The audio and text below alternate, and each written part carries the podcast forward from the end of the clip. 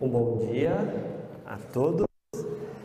É com muito temor, mas muita alegria que eu estou aqui hoje. Falarei aos irmãos um pouco da palavra de Deus e alegria por ter regressado à igreja da qual eu e minha esposa, minha família, sentíamos muita falta de estarmos distantes. Enquanto o Jonathan estava cantando, enquanto nós cantávamos e o Jonathan ministrava sobre a Ele a glória, eu estava, eu estava pensando o quanto. Aí, até esqueci como é que fala aqui. Eu estava pensando o quanto eu sentia falta, e eu falo em nome da minha esposa também, o quanto nós sentíamos falta de estarmos aqui para glorificarmos ao nome de Deus. Não que não fizéssemos isso em casa, mas é na comunhão, é na igreja, é junto com os irmãos que nós também glorificamos a Deus. E sentia muita falta disso. Falava com a Sheila, poxa, quero ir, quero ir. Não estava indo nos PGs, não estávamos vindo à igreja. Não sei se os irmãos sabem, mas tivemos um período de certa turbulência em casa. Minha esposa sabe-se lá como, porque ela trabalha em casa, pegou tuberculose e tivemos que ficar em casa, tivemos que ficar resguardado. Ela já está fazendo todo o tratamento, já está bem, já pode sair, por isso estamos aqui hoje também. Mas foi um período em que ela teve que ficar isolada, teve que ficar isolada de nós mesmos dentro de casa e não podíamos sair porque não tínhamos feito ainda os exames, ela ainda estava no período lá de transmissão. Tivemos esse tempo. Assim que ela foi liberada, minha sogra foi lá para casa porque estava passando mal também. Então já continuamos lá onde já estávamos. E assim que a minha sogra foi embora, aí meu filho começou a passar mal, deu febre. Aí eu falei, vixe, mas aqui a gente vai ficar mesmo então, né? E mas graças a Deus o dele foi uma febre do dente está nascendo e o dele passou mais rápido. Então, toda essa situação ela gera uma certa tristeza porque a gente não podia estar aqui e não glorificávamos a Deus com as outras pessoas. Então é muita alegria estar aqui. E como eu disse, é muito temor também, porque Falar sobre a palavra de Deus é uma responsabilidade absurda e é uma coisa que eu particularmente temo muito sobre em fazer. Mas é uma coisa que eu também amo muito de fazer, porque não vejo nada melhor do que proclamar as boas obras às outras pessoas. Diante disto, só para o Jonathan gostar, eu quero continuar com os irmãos uma pergunta que foi feita na última pregação sobre o livro de Atos. E foi feita pelo irmão Eduardo. E quando ele fez essa pergunta, e eu, ao ler o livro de Atos, eu pensei, poxa, essa pergunta ela ainda é pertinente. Ela precisa ser rememorada, ela precisa estar na nossa mente. E para os que não sabem, a pergunta que o irmão Eduardo fez na última vez que ele pregou foi: qual tipo de cristão nós queremos ser? Qual o motivo de desejarmos o dom do Espírito? Qual o motivo nós temos para querermos sermos cristãos? Ele leu o texto de Atos 8, em que Simão Mago pediu o dom do Espírito para ele também. E, como o Eduardo falou, ele desejava este dom para benefício próprio. E nós? Para o que desejamos o dom do Espírito? Desejamos o dom do Espírito para sermos reconhecidos? Ou desejamos o dom do Espírito para dizermos, como cantamos aqui, para que ele receba glória? Essa é a mensagem que nós precisamos ter. Essa é a pergunta que a gente precisa rememorar. Para que desejamos? Para que o eterno seja glorificado? Para que nós sejamos reconhecidos? Pois bem, eu não vou falar sobre o mesmo texto que ele falou. Eu vou dar continuidade. E eu vou ler e convido os irmãos, se quiserem, abrirem Atos 8, do versículo 26 até o versículo 40. Um texto bastante conhecido, um texto muito utilizado em alguns lugares para falar sobre o evangelismo. E eu vou ler na versão nova, versão transformadora. Então, talvez alguma coisa fique um pouquinho diferente na versão dos irmãos, mas podem acompanhar. Amém? Vamos ler então. O anjo do Senhor disse a Felipe: Vá ao sul, para a estrada no deserto que liga Jerusalém a Gaza. Felipe partiu e encontrou no caminho um alto oficial etíope, o eunuco responsável pelos tesouros de Candace, rainha da Etiópia. Ele tinha ido a Jerusalém para participar da adoração e estava no caminho de volta. Sentado em sua carruagem, lia em voz alta o livro do profeta Isaías. Então o Espírito disse a Filipe: Aproxime-se e acompanhe a carruagem. Filipe correu até a carruagem e ouviu o que o homem lia, o profeta Isaías.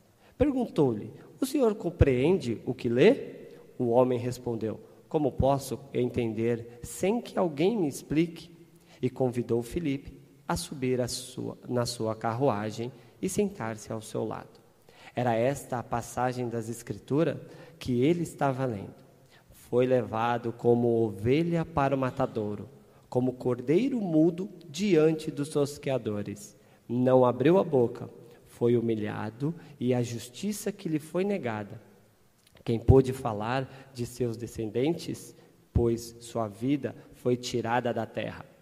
O eunuco perguntou a Felipe: Diga-me, o profeta estava falando de si mesmo ou de outro? Então, Felipe começou com essa mesma mensagem, passagem das Escrituras e anunciou-lhe as boas novas a respeito de Jesus. Prosseguindo, chegaram a um lugar onde havia água. Então o eunuco disse: Veja, aqui tem água. O que me impede de ser batizado? Felipe disse: Nada o impede. Se você crê de todo o coração, o eunuco respondeu: Creio que Jesus Cristo é o Filho de Deus. Então mandou parar a carruagem. Os dois desceram até a água e Felipe o batizou. Quando saíram da água, o Espírito do Senhor tomou Felipe e o levou o eunuco não tornou a vê-lo, mas seguiu viagem, cheio de alegria. Então Filipe apareceu mais ao norte, na cidade de Azoto, anunciou as boas novas ali e em todas as cidades, ao longo do caminho, até chegar a Cesareia. Vamos orar mais uma vez. Senhor Deus, Pai, fala conosco. Abra nossos corações, abra nossos ouvidos, nossa mente, que o teu Santo Espírito, ó Deus, flua em nós, nos trazendo a revelação da tua palavra, nos trazendo a revelação de quem somos e de quem tu és. Pai, que aqui possamos estar enraizados na tua palavra, possamos estar desejosos de ti cada vez mais e que teu Santo Espírito muda-nos naquilo que precisamos ser mudados, para que possamos estar cada vez mais parecidos e desejosos de Ti. Em nome de Jesus. Amém. Antes de eu começar a falar efetivamente sobre o texto, eu quero contextualizar os irmãos sobre o que estava acontecendo aqui. O que nós podemos ver, primeiramente, é que, assim como o Eduardo falou, não aconteceria Atos 1:8 se não tivesse acontecido Atos 8:1. E o que a gente viu aqui neste momento, exatamente, foi basicamente, de forma bem resumida, uma a, o cumprimento das promessas que foram, foi dada lá em Atos 1:8.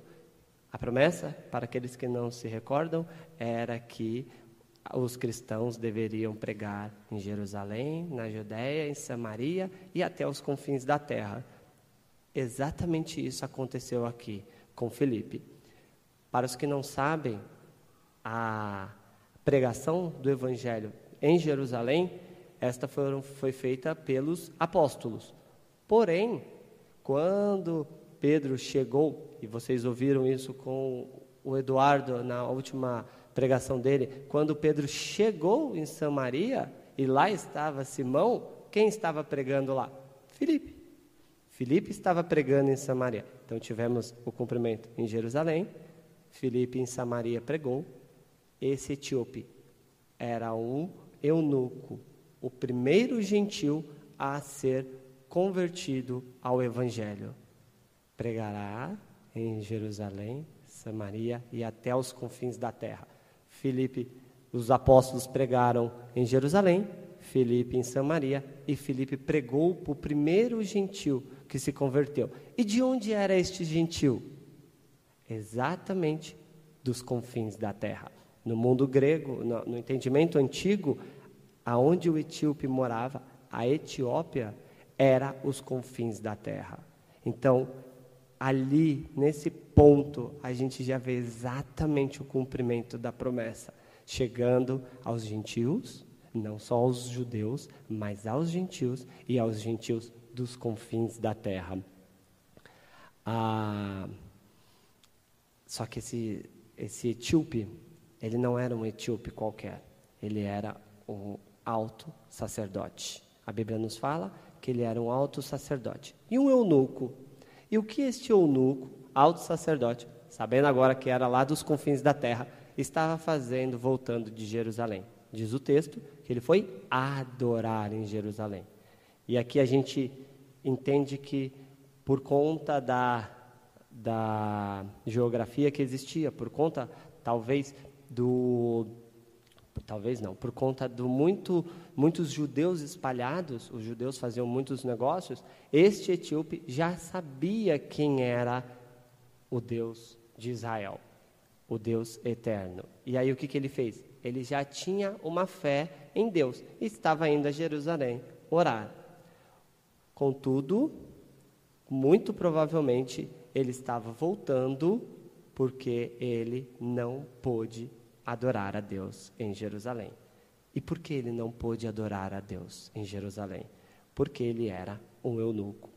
E eunucos, segundo Deuteronômios 23, 1, não podem adorar a Deus. Diz o texto: se um homem tiver os seus testículos esmagados ou o membro amputado, não terá permissão de entrar nas reuniões sagradas do Senhor. Assim, o eunuco ele até foi, mas certamente não entrou nas reuniões sagradas. Não pôde adorar a Deus da forma como ele desejaria, porque ele tinha uma condição que não lhe permitia. Não permitiam que o estrangeiro ele tinha essa condição ele não era uma pessoa apta ou aceitável de estar lá. Pois bem, ele estava retornando.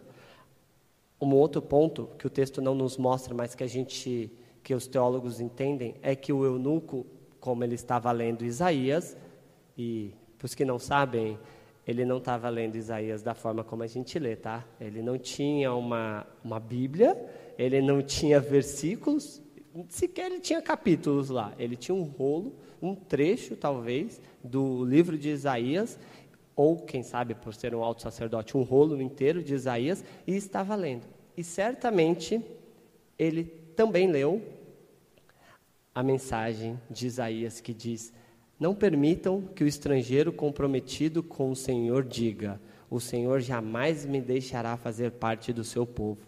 E não permitam que o eunuco diga: Sou uma árvore seca, sem filhos e sem futuro.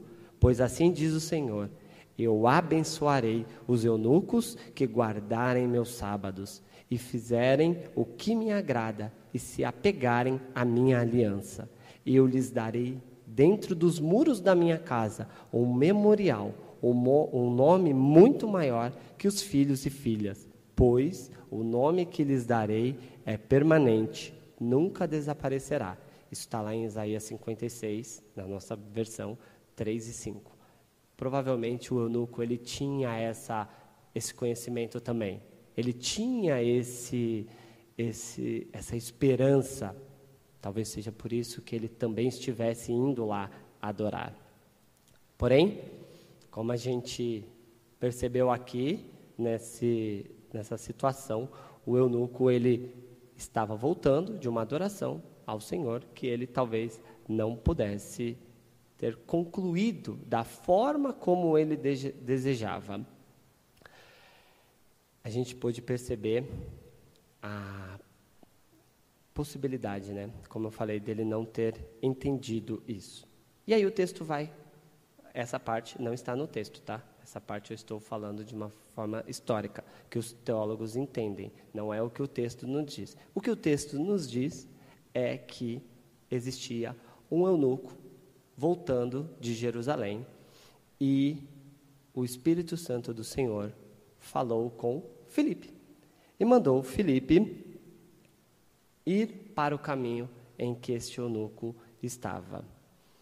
Aqui a gente já começa a ver as maravilhas do Eterno na no cumprimento da sua promessa, da promessa de Deus mesmo.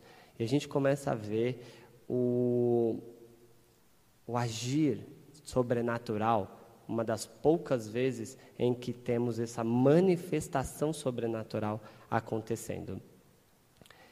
E esse é o primeiro ponto que eu quero que os irmãos percebam. O agir de Deus, falando a um homem que estava pregando a palavra de Deus, que estava proclamando o Evangelho. E ele manda Felipe ir para o caminho.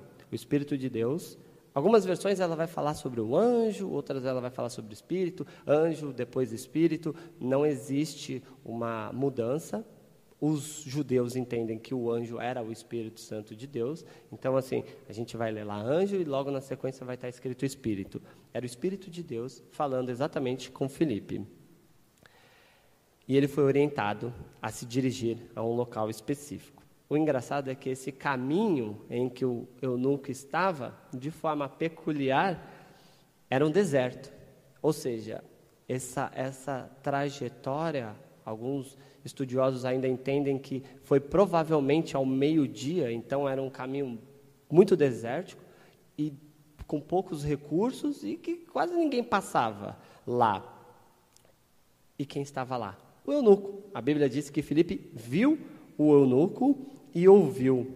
Ele encontrou um eunuco. Ou seja, já dá para perceber que talvez fosse um caminho onde não tinham tantas pessoas lá.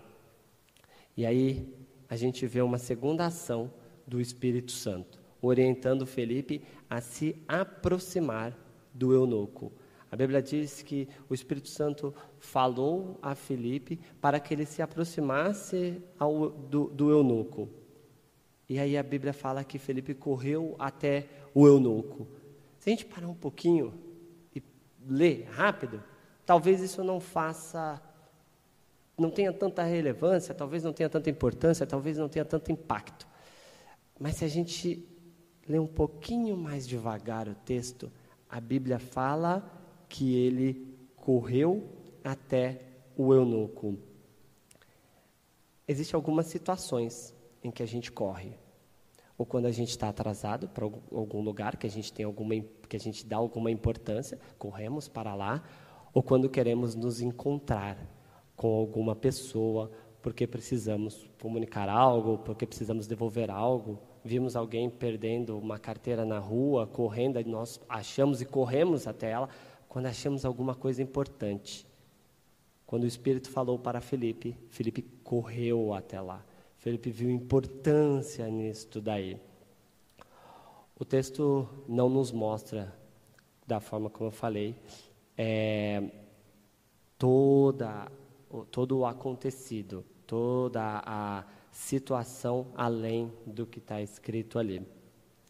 Mas a gente pode pensar quantas vezes nós não nos sentimos assim como Felipe. Quantas vezes nós, ou melhor, quando nós ouvimos o Evangelho, como nós nos sentimos? Como nós ouvi, quando ouvimos e os nossos olhos foram abertos, como nós nos sentimos? Será que nós desejamos correr? Eu, pelo menos, quando Deus se revelou a mim, quando Deus abriu os meus olhos, quando o Evangelho fez sentido e mudou o meu coração, eu queria sair falando para todo mundo. Eu não via a hora de, de encontrar uma pessoa, eu queria correr, eu queria falar sobre Jesus, E eu fico pensando que Felipe talvez estivesse exatamente nessa situação. De novo, o texto ele não fala sobre isso. Eu estou falando aqui. Talvez Felipe estivesse exatamente nessa situação. E eu fico pensando, para os que são pais, porque talvez alguns aqui já tenham ouvido o Evangelho há tempos, outros há menos tempo, mas os que são pais, não foi alegria? Eu falo de pais porque meus filhos são pequenos e é uma coisa que está muito próxima de mim. Não foi uma alegria, a gente não quer, de certa forma, mostrar aos nossos filhos, a gente não se alegra quando ele faz, eles fazem alguma coisa, quando a gente tem uma felicidade, algo muito bom, a gente não quer compartilhar com os outros. Isso foi o que eu senti quando Deus se revelou a mim. Eu via a importância da pregação do Evangelho. Eu precisava correr. Todo lugar onde eu estava, eu sempre tentava falar sobre Deus. Tive várias discussões, era um insensato muitas vezes na hora de falar, mas eu sempre gostava. E o texto fala que Felipe correu até lá correu para estar próximo. Talvez não fosse uma situação muito que ele estivesse correndo atrás de um carro. Muito provável que o eunuco ele tivesse um, um carro de boi, talvez puxado por algum animal de uma forma mais lenta, mas ainda assim ele correu até lá. E um ponto que a gente pode perceber aqui é exatamente a providência de Deus. A providência do eterno, não só no cumprimento da palavra dele, proclamar o Evangelho até os confins da terra, mas a providência de Deus em suprir de forma sobrenatural a expansão do reino. Não é pelo que nós fazemos, é sempre por Deus. O Jonathan falou aqui que é dele, por ele e para ele, são todas as coisas. Não é pelo que nós fazemos, mas nós fazemos para ele. Nós proclamamos para Ele. Nós andamos, nós vamos, nós ensinamos para Ele. A providência de Deus, ela está em nos enviar e em encontrar aquele perdido. Deus ele não necessita da nossa ação para encontrar o perdido, para salvar o cativo, o libertar os cativos aqui, ó, para citar um livro tenebroso. O Deus ele não precisa, mas Deus ele nos orienta, nos envia a irmos e proclamarmos a sua o seu evangelho. E isso mostra a ação, a providência de Deus em prol da expansão do evangelho. E eu quero que os irmãos tentem imaginar por conta disso, desde lá de Jerusalém, numa linha temporal a proclamação e a expansão do Evangelho. Desde lá, de Jerusalém, Samaria, com Felipe, agora que a gente sabe, até os confins da terra. E aonde são os confins da terra? Até a gente. Vejam a providência de Deus no proclamar o Evangelho, no dissipar o Evangelho, até que chegasse aqui, em cada um que aqui está sentado, em cada um que ouviu um dia sobre Jesus, que ouviu o Evangelho, que foi transformado, que foi mudado. Vejam a providência de Deus. Vejam a providência de Deus, cuidando não só da proclamação, mas agora cuidando de cada um que Ele quis. Quando a gente canta que a Ele a glória, a Ele a glória, isso deve fazer muito significado para a gente. A Ele a glória, não só porque Ele fez, mas por quem Ele é e tudo que Ele tem feito sobre as nossas vidas. Vocês conseguem se lembrar daqueles que mostraram. Perdão. Diante disso, tendo essa situação em mente, tendo essa, essa, esse acontecido na vida de vocês, eu quero que os irmãos pensem sobre uma coisa. Por quantos caminhos nós temos passados? Quantos caminhos nós temos trilhados dia a dia? Quantas, quantas pessoas estiveram olhando para nós, tentando entender o Evangelho? Ou ainda, quantas pessoas estiveram olhando para o lado, tentando entender um Deus tão bom, tentando entender um Deus tão amoroso, tentando entender um Deus tão cuidador, mas que permite determinada situação na vida. Já pararam para pensar quantas pessoas passaram por nós nos nossos caminhos? E a pergunta, então, que eu faço para os irmãos é: por qual motivo nós não perguntamos para elas se elas entendem o que elas estão lendo? Será que as pessoas não estão entendendo o que elas estão lendo? Ou será que nós não estamos entendendo o que temos lido? Será que nós talvez não estejamos como o personagem Watson de Sherlock Holmes, em que via, mas não, não enxergava. Talvez as pessoas estão olhando para nós, talvez as pessoas estão nos lendo, mas não estão entendendo nada. Um parênteses aqui. Quando Felipe perguntou ao eunuco se ele entendia o que lia, existe um conceito judaico em que a, as escrituras elas sempre precisavam ser ensinadas por um mestre, que elas não seriam fáceis de serem entendidas. Então, quando intencionalmente Felipe pergunta: "Você entende o que lê?" ele fala o quê? Não, quem vai me ensinar? Não tem ninguém, porque ele tinha essa mentalidade de que precisava ter um rabino ou um mestre judaico para ensinar. Por que, que a gente não está perguntando para as pessoas? Será que elas estão entendendo o que elas estão lendo? em nossas vidas? Será que nós estamos entendendo o que temos lido? O Eduardo ele falou sobre uma. Eu, eu uso um outro nome, mas eu não vou usar esse nome aqui para não parecer um negócio muito tenebroso. Mas ele falou do, do, do horóscopo gospel, né? Do horóscopo cristão. Aqueles que têm problema com, ele ainda falou, câncer, áreas e virgem, vão lá na Bíblia, sugar lá na Bíblia. E ele falou dessa, dessa, desse vício que as pessoas têm de ler a Bíblia e desse problema que eu também enxergo quando você precisa abrir um, um, um texto para para saber uma direção é realmente porque você não confia no Criador. É porque você não está confiante, porque você precisa de uma outra situação e o que Deus falou não serve. E ele disse que a Bíblia se torna viciada, que a gente vai ter as caixinhas de promessa, ele até citou que só tem coisa boa. Eu quero ir além disso daí. Será que a nossa leitura bíblica ela já não está viciada? Será que a nossa nosso pseudo conhecimento teológico já não está viciado?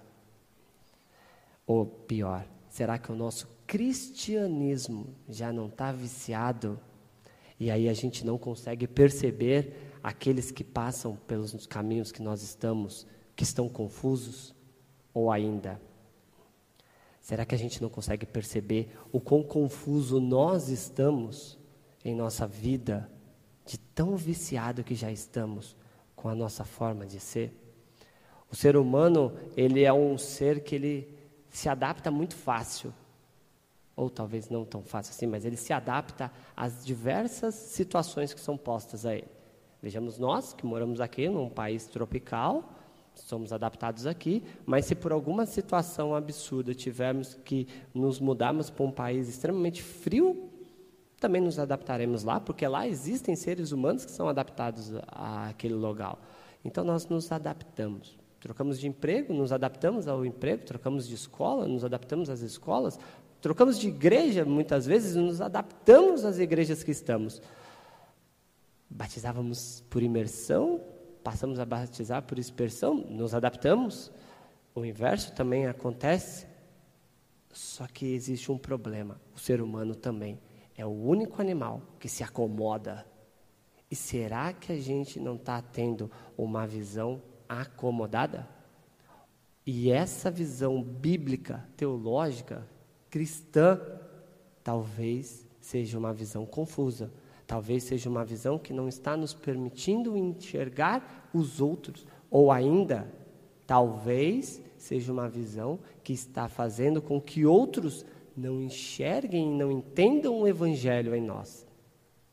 Em seu livro Vigilância, o autor diz assim: Se você nunca sonda a sua alma, examina seu comportamento ou leva em conta seus pensamentos, palavras, motivos e ação, ações, então você não é um vigilante. A Bíblia diz que nós precisamos vigiar e orar. A disciplina da vigilância é uma disciplina muito muito esquecida. Vigiar não é vigiar algo que não existe, é vigiar o leão que está ao nosso derredor procurando um momento de nos tragar. É vigiar os nossos conceitos, é vigiar aquilo que nós temos entendido sobre o Evangelho, é vigiar aquilo que nós temos passado sobre o Evangelho. Vivemos em uma das maiores cidades do mundo, com as mais variadas preocupações. E todas têm o requisito de ser a mais importante. Não importa a situação do outro, a minha sempre é mais importante do que a do outro. Nós vivemos assim. As nossas situações são mais importantes do que a dos outros. E eu não quero menosprezar a, as aflições que alguns podem estar sentindo, os seus sentimentos de preocupações que podem existir, e menos ainda, eu não quero passar uma visão antibíblica de um super crente que não, não sente nada. Tem uma, uma musiquinha infantil que a minha filha escuta e toda vez eu fico pensando nessa musiquinha que fala que o crente ele não pode chorar. O crente, o cara feia não é do crente. falei, Poxa, tá, a pessoa está sofrendo, ela não pode. É uma musiquinha que ah, eu fico revendo toda hora assim. Eu falo, pô, essa musiquinha aqui ela não está representando o que é, porque ela está mostrando como se a vida tivesse perfeita como crente. E caso os irmãos não saibam, uma das promessas de Cristo foi que no mundo a gente ia ter muita aflição. E assim, o Jonathan falou aqui do momento que ele estava lá internado e se questionando. Eu tenho pouca, pouca certeza ou pouca convicção de que os cristãos eles vão estar tá lá sendo torturados e dando risada ou vendo um parente sofrer e dar risada. Justamente por isso, a Bíblia nos fala que nós devemos nos alegrar com os que se alegram e chorar com os que, se, com os que choram. Ou seja, existe o um momento, nosso momento de chorar. Então, essa música é um negócio meio assim, e é justamente por isso que eu não quero essa visão antibíblica do supercrente. Eu entendo as aflições, eu tenho as minhas aflições, os irmãos têm as aflições deles, só que a gente precisa parar e pensar o que realmente é importante o que realmente deveria nos preocupar. Algo que deveria estar na nossa mente, algo que deveria estar nos tirando o sono, vamos colocar assim. Algo que nos deveria motivar a agirmos, mais do que aquilo que nos motiva a ir trabalhar, mais do que aquilo que nos motiva a cuidar da nossa casa, mais do que aquilo que nos motiva a cuidar da nossa família. Nós precisamos estar, estarmos preocupados em fazer com que as pessoas entendam o que elas estão lendo. E aqui eu não estou me referindo a um texto, mas que elas entendam o Evangelho ao olharem para nós. Que elas, ao olhar para nós, assim como Felipe perguntou, que elas entendam o Evangelho, que elas vejam a Cristo ao nos lerem. Porque muitas vezes e os irmãos sabem disso, sem a gente falar nada, as pessoas enxergam a Cristo nas nossas vidas. Sem a gente, e eu digo sem falar nada especificamente do Evangelho, simplesmente com uma atitude, simplesmente com uma postura. Eu já ouvi pessoas falarem para para outras pessoas, mas falarem assim: nossa, você tem um brilho diferente, você tem uma forma de agir diferente. E isso é as pessoas lendo o Evangelho através de nós. Felipe pergunta, pergunta isso, se ele entende o que lê, para o eunuco, e ele ouve que não teria como entender sem uma explicação de alguém. Se nós refletirmos o Evangelho, se nós mostrarmos e criarmos a curiosidade, eu vou usar bem dessa forma, e criarmos a curiosidade da pessoa dizer para nós: você é diferente, você não age desse jeito. Por que nós podemos fazer como Felipe fez e começarmos a ensinar sobre o Evangelho a partir daquele momento? Mas nós precisamos fazer com que as pessoas enxerguem o Evangelho em nós. Precisamos estar preparados e mais, determinados para explicarmos sobre Cristo para as pessoas que estão em nosso caminho. E aqui é a parte mais interessante, talvez. Nós temos que estar preparados para explicarmos o Evangelho para as pessoas que estão nos nossos caminhos. Por quê? Porque, como eu disse, e eu não sei se os irmãos repararam, quem estava no caminho não era Felipe, quem estava no caminho era o eunuco. A providência de Deus foi enviar Felipe lá. A providência de Deus pode ser não que você esteja num caminho aonde a pessoa está, mas que você tenha que estar em um caminho porque uma pessoa lá está. Às vezes não somos nós que estamos no caminho e encontramos com alguém. Às vezes Deus, ele nos coloca em um determinado caminho para que encontremos alguém.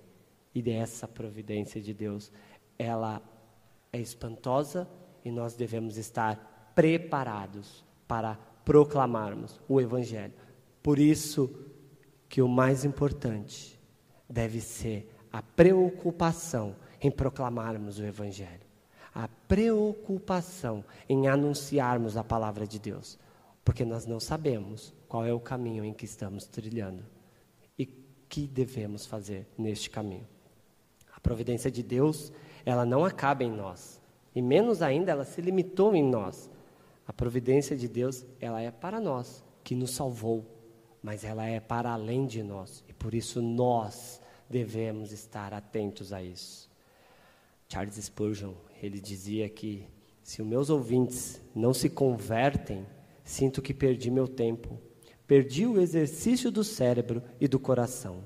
Sinto que perdi a esperança e a vida, a menos que encontre para meu Senhor alguns daqueles a quem ele comprou com o seu sangue. Eu preferiria conduzir um pecador até Jesus, a desvendar todos os mistérios da palavra divina pois a salvação deve ser o nosso motivo de existir. Fomos alcançados pela graça de Deus.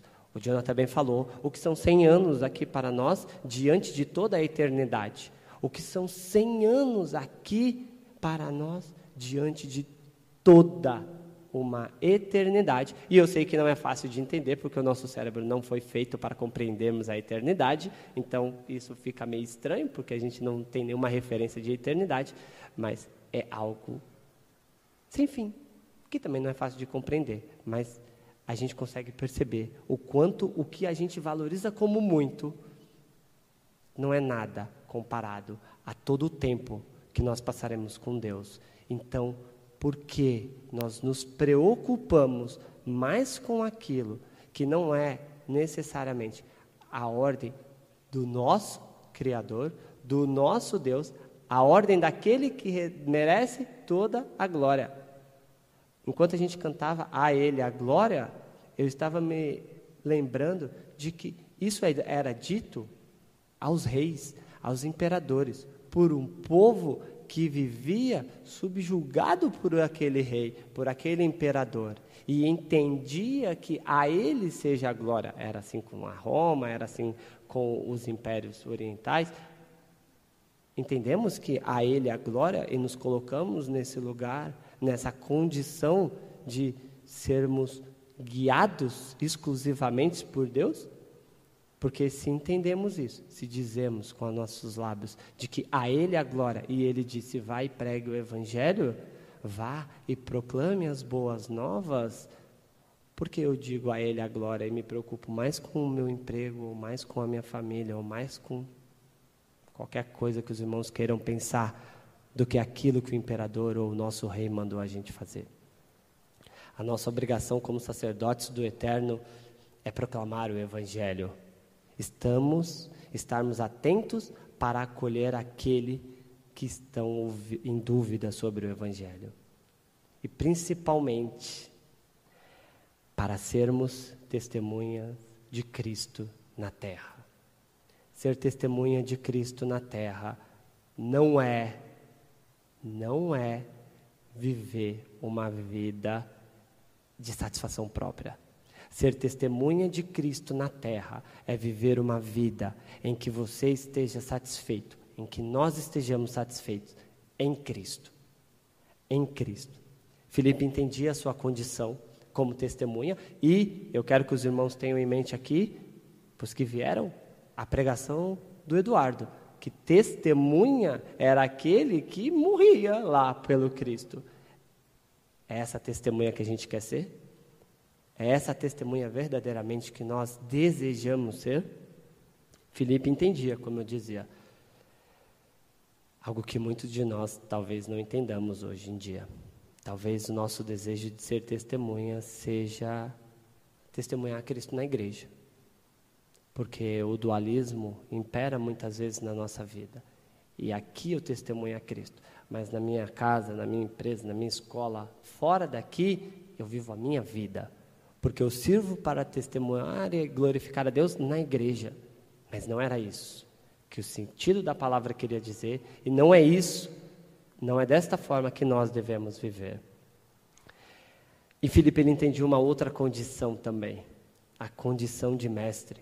Não que ele fosse um mestre, mas aquele que ensinava, aquele que imitava ao mestre, a Cristo, ensinando o evangelho, ensinando as escrituras, pregando nós estamos dedicando tempo de forma intencional a ensinarmos outras pessoas sobre o Evangelho?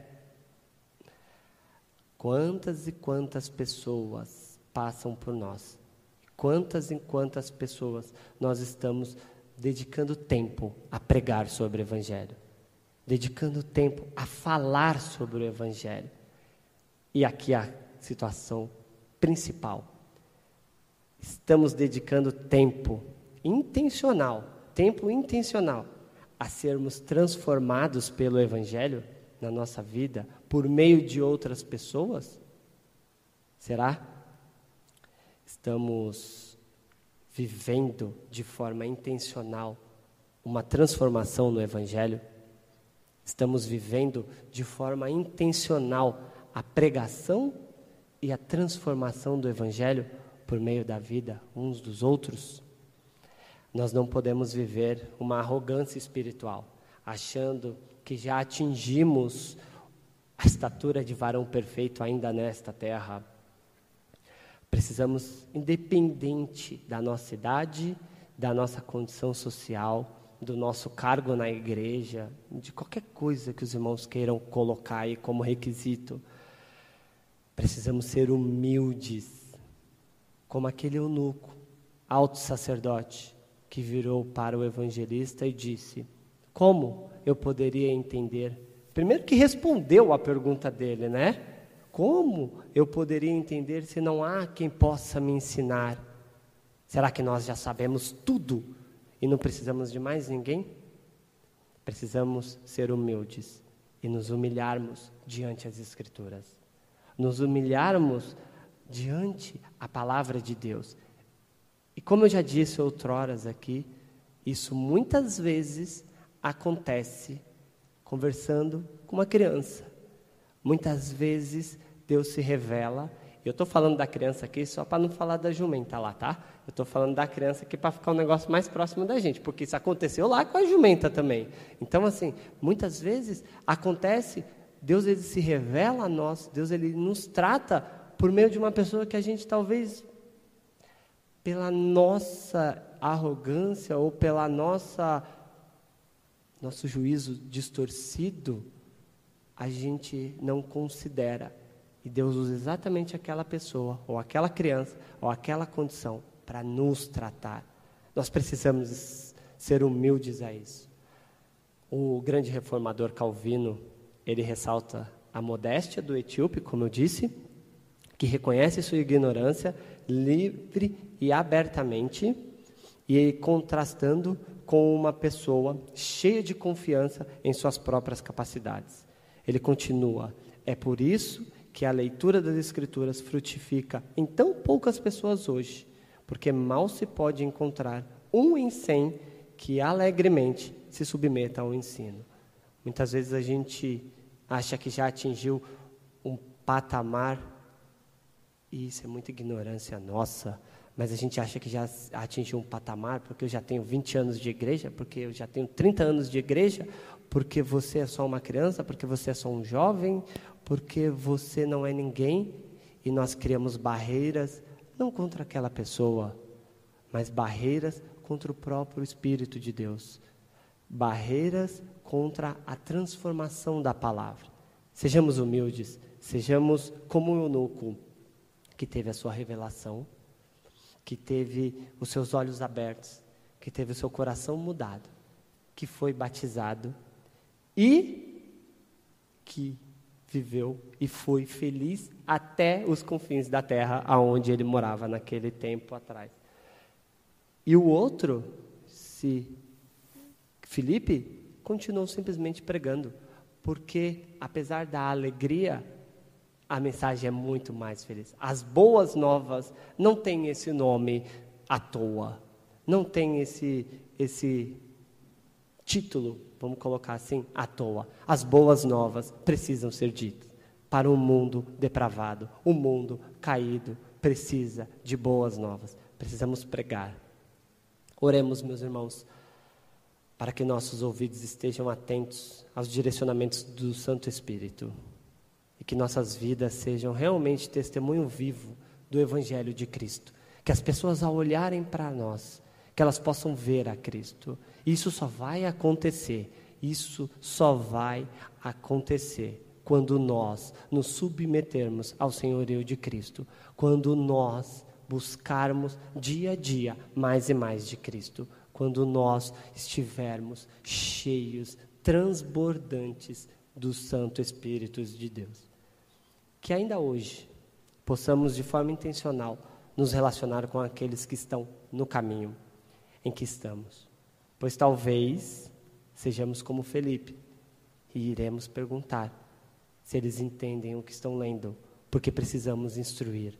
Mas talvez sejamos como o eunuco que estamos perdidos sem entender o que está acontecendo e encontraremos algum para nos instruir. Que a palavra de Deus ela venha nos confortar, que a palavra de Deus ela venha nos instruir, que a palavra de Deus venha nos mudar para que sejamos cada vez mais parecido com eles. Amém?